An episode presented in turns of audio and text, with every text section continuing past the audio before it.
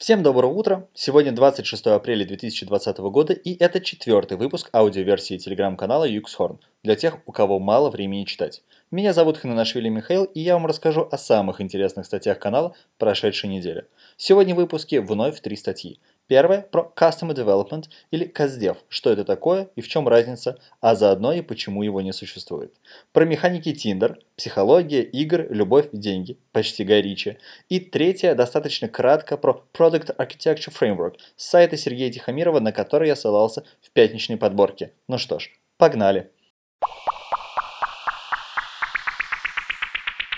Итак, первая статья Олега Якубенкова Customer Development или CastDev. Что это такое и в чем разница? Customer Development резко набрал популярность в русскоязычной среде за последние несколько лет.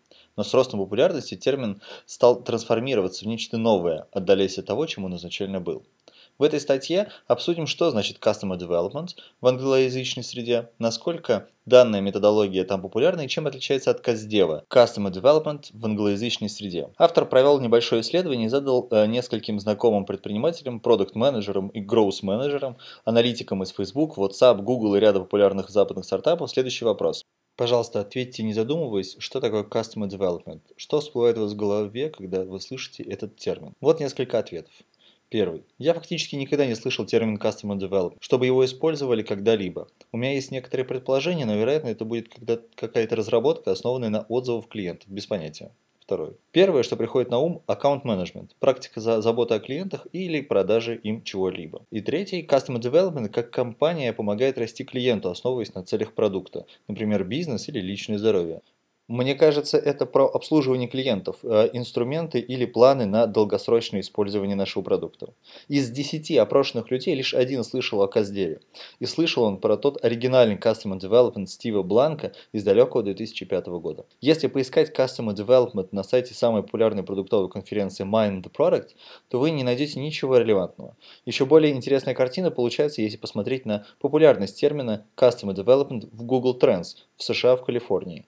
Подход Customer Development был впервые широко представлен общественности в 2005 году в книге «Четыре шага к озарению». С того момента популярность запросов в Google остается примерно на одном уровне. Представленная в 2011 году концепция Lean Startup, которая была создана на основе Customer Development, получила намного более широкое распространение в западной IT-среде. Но на сегодняшний день оба термина значительно проигрывают популярностью запроса АБ-тест в Google.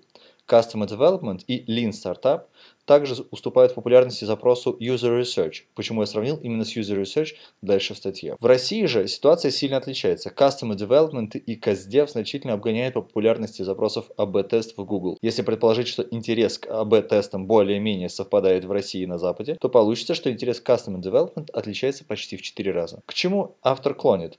Знание термина Customer Development в англоязычной IT-среде очень низкое. Поэтому если вы будете общаться с англоязычными коллегами, презентовать продукт или привлекать раунд инвестиций, то не говорите, что вы каздевили своих клиентов. Вас просто не поймут. Также это будет звучать странно в контексте изначального значения термина Customer Development.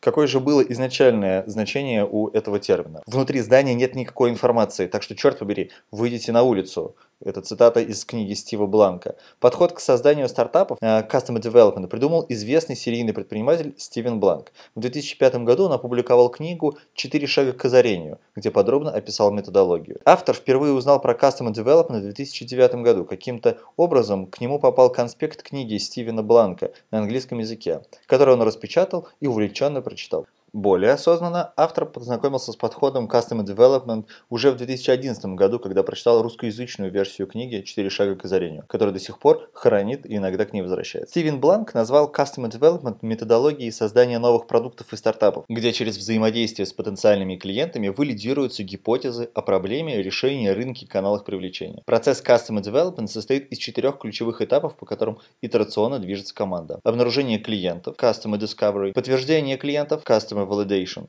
создание клиентов, Customer Creation и построение компании, Company Building. На описанных выше этапах используются разные инструменты для проверки гипотез и получения инсайтов. Глубинные интервью, опросы, АБ-тесты, общение с экспертами из индустрии, тестирование маркетинговых каналов, проработка методов продаж.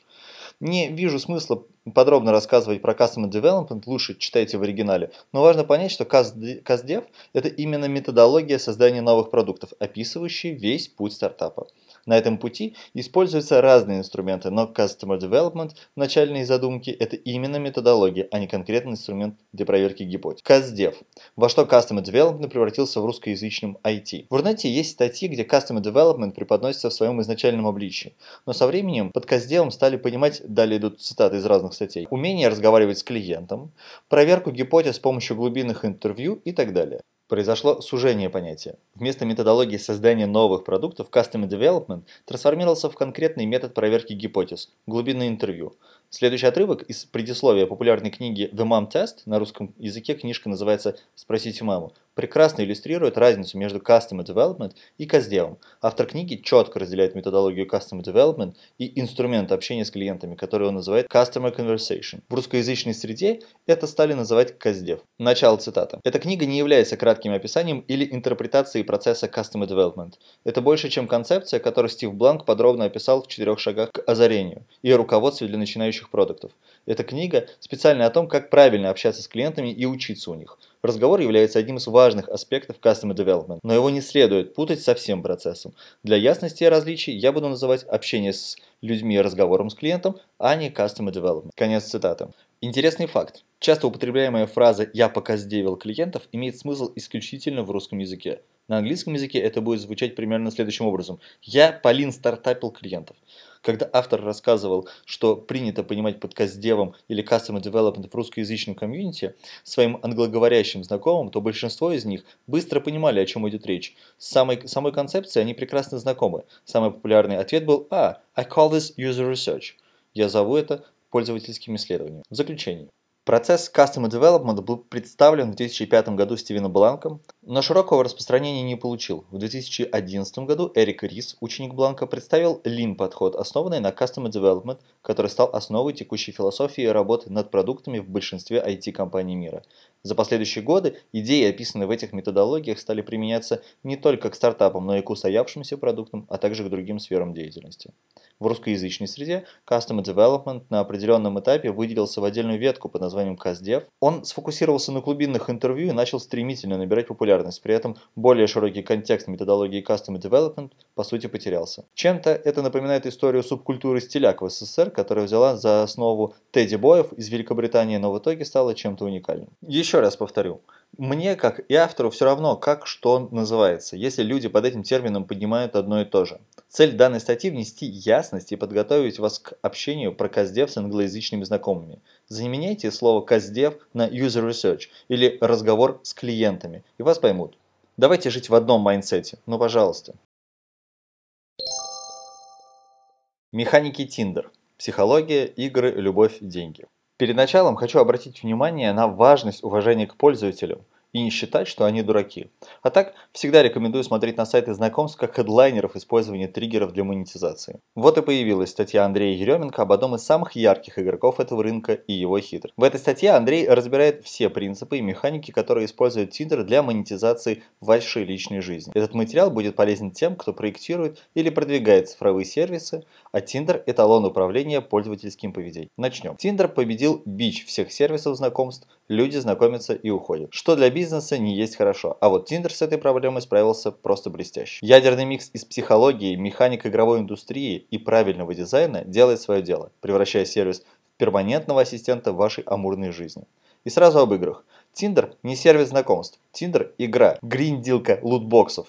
Гринд, повторяющиеся действия, направленных на получение внутренней выгоды. Лутбокс – набор случайных поощрений за проведение в игре время с обязательным элементом открытия и шансом на выпадение ценных предметов. Лутбоксы – это карточки новых анкет, которые вы открываете с определенной долей вероятности выпадения приемлемых или достойных кандидатов. Гринд – это постоянный процесс свайпа в поисках вероятности получения ценного совпадения. Плюс модель монетизации по подписке, пользовательский контент и микротранзакции в виде суперлайков, продукт готов, стандартный игровой продукт, который затягивает на десятилетия. Главное, чтобы вы оставались в рамках этих механик, а не общались и знакомились. Отсюда и интерфейсные ограничения, и отсутствие функциональности, и психологические стопоры. Как это все работает? Разбираемся, в чем тонкости механик и что из неочевидного есть еще. Лутбоксы, механика поощрения, построена на принципе или ящик Пандоры. Гринд, механика вовлечения и удержания, это ящик Скиннера. Ящик Пандоры. Про киндер-сюрпризы рассказывать не буду, тут все понятно. Пока не откроешь, не узнаешь, что там за следующей карточкой. Проходняк или отличный вариант. Это азартный элемент, знаком каждый. Ящик Скиннера. Тут интереснее. Скиннер в ящик сажал птиц и крыс по отдельности, конечно, и заставлял их нажимать кнопки, а в обмен в случайном порядке выдавал им еду. Так у животных формировалась связь между действием и реакцией. Через повторение ожидание награды становится важнее самой награды.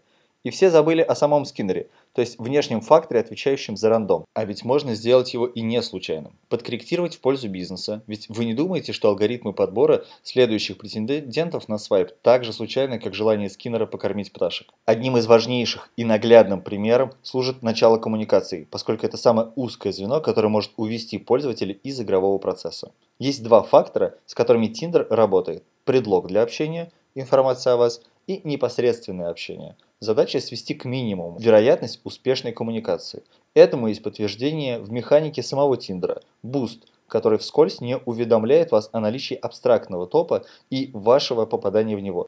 Новые механики монетизации, влияющие на сам процесс. Оплата меняет игровой процесс, а в Tinder оплата меняет качество подборки. Алгоритмы, по которым регулируется то, когда вам дадут качественную подборку с большим количеством совпадений, жестко завязаны на том, как часто вы платите. Так процессы монетизации становятся единым целым. Между прочим, эти механики запатентованы, например, в Activision, Blizzard и Electronic Arts.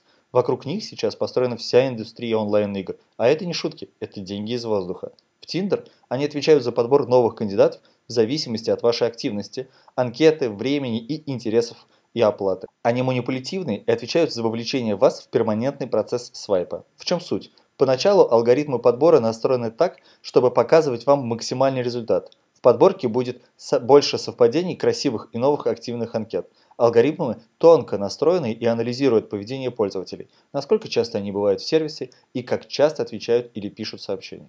В общем, сервис делает все, чтобы первое время у вас сложилось доверительное отношение и вы видели результативность своих действий. Все, чтобы у вас сформировалась привычка. Но со временем алгоритмы начинают выдавать вам менее подходящие варианты, тем самым стимулируя к оплате.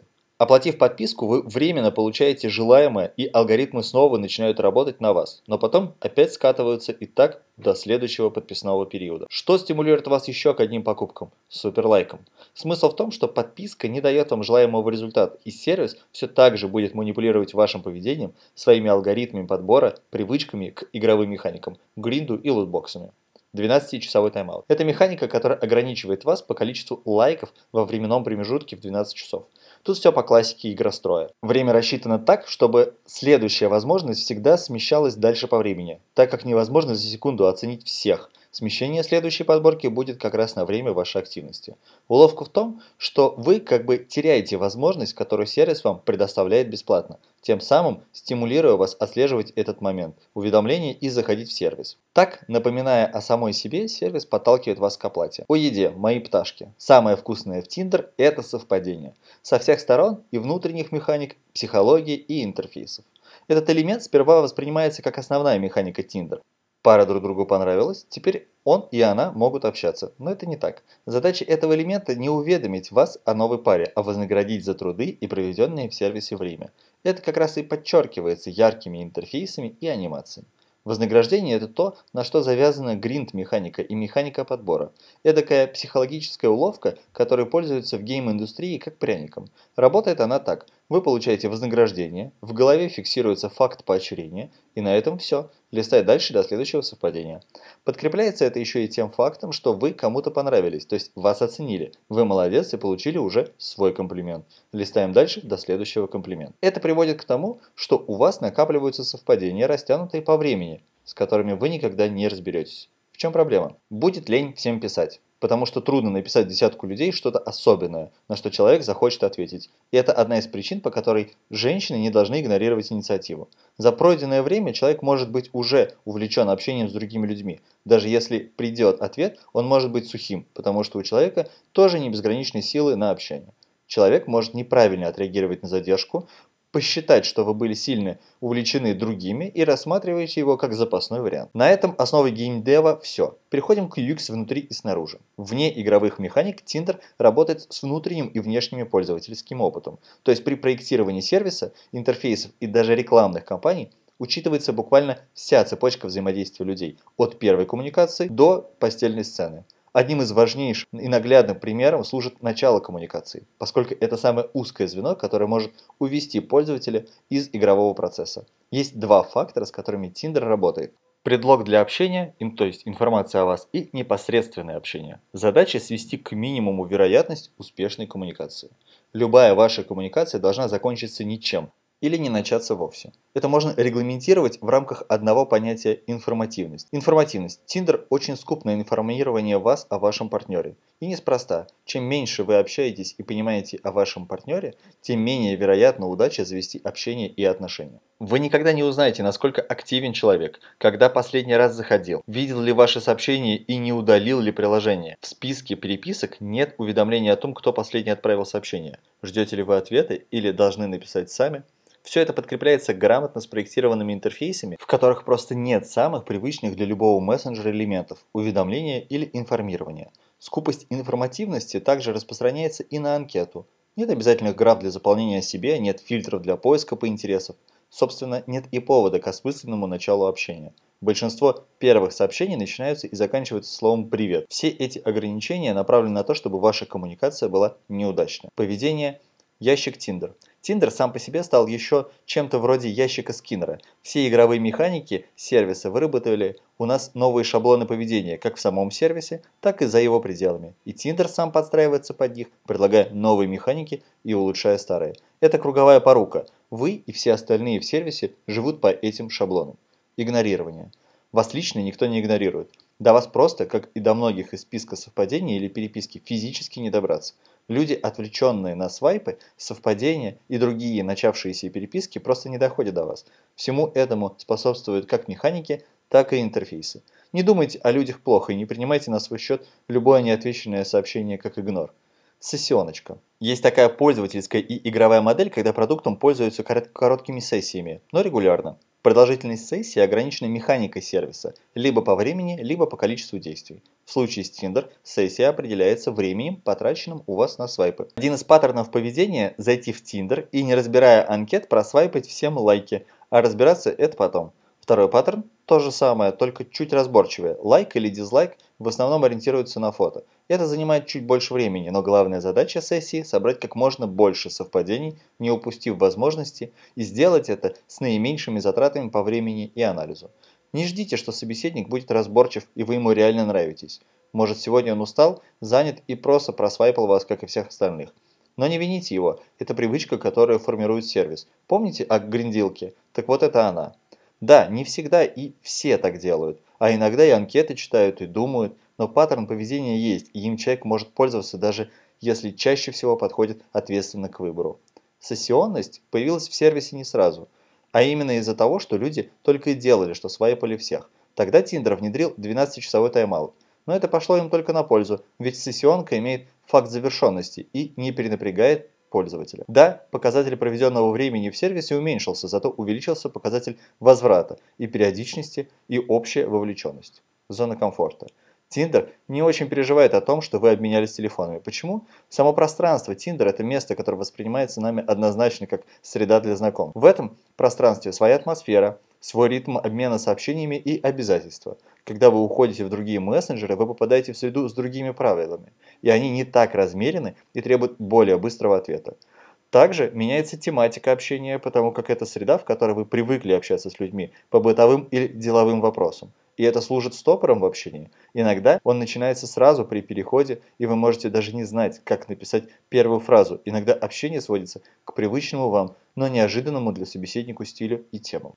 ADD Attention Deficit Dating – неспособность в период ухаживания развить эмоциональную привязанность к человеку из-за иллюзии, будто всегда есть кто-то лучше того, с кем вы идете на свидание.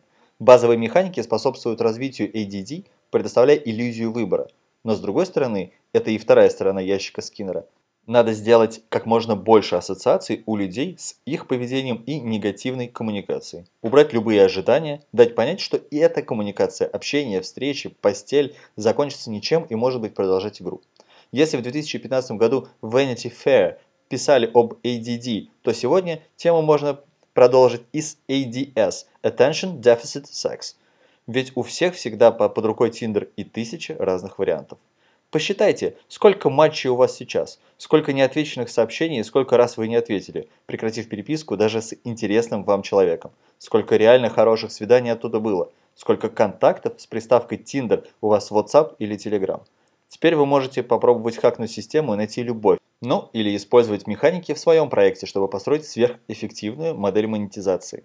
От себя лично хочется добавить, что этика проектирования интерфейсов и взаимодействия с пользователем – это очень важный момент. И, пожалуйста, не используйте dark паттерны. Давайте будем честными с нашими пользователями.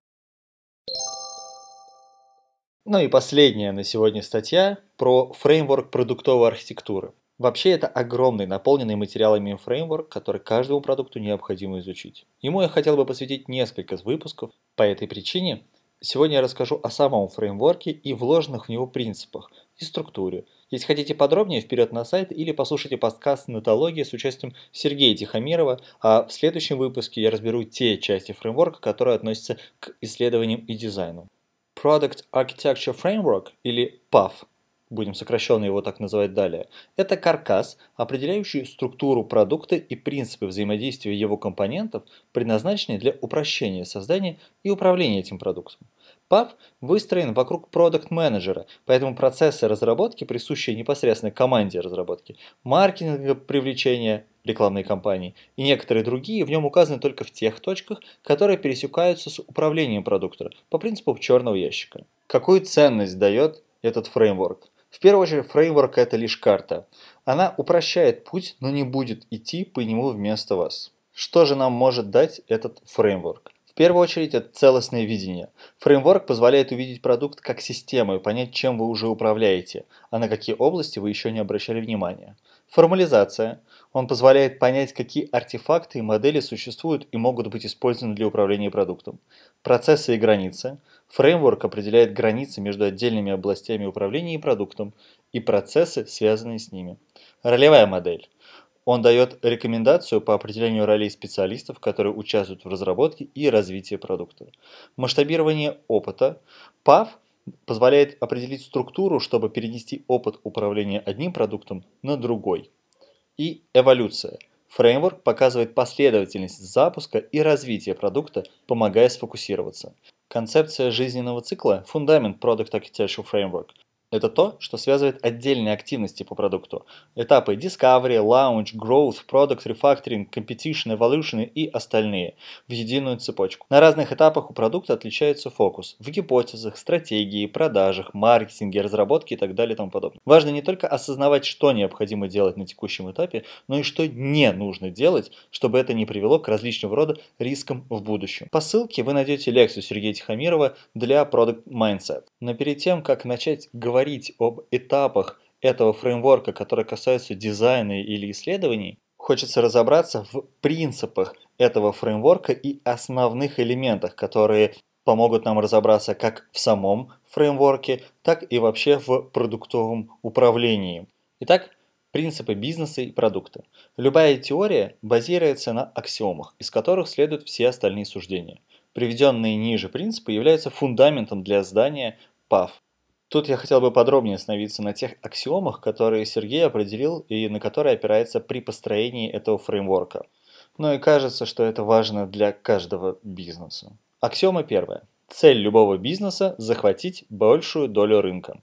Бизнес, согласно Википедии, это деятельность, направленная на систематическое получение прибыли. Чем больше у бизнеса денег, доходы минус расходы, тем в большей степени он соответствует своему предназначению.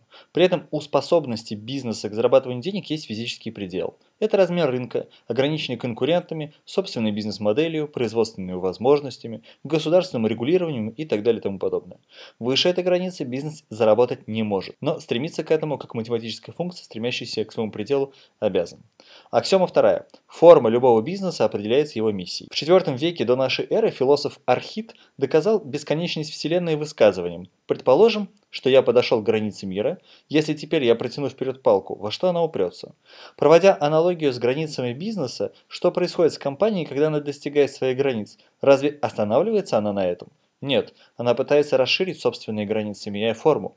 Она меняет бизнес-модель, увеличивает свой ассортимент, уходит на другой региональный рынок и так далее, расширяя коридор возможностей и отодвигая прежние границы. Именно миссия, которая предшествует некоторой идее, является фактором, определяющим форму бизнеса.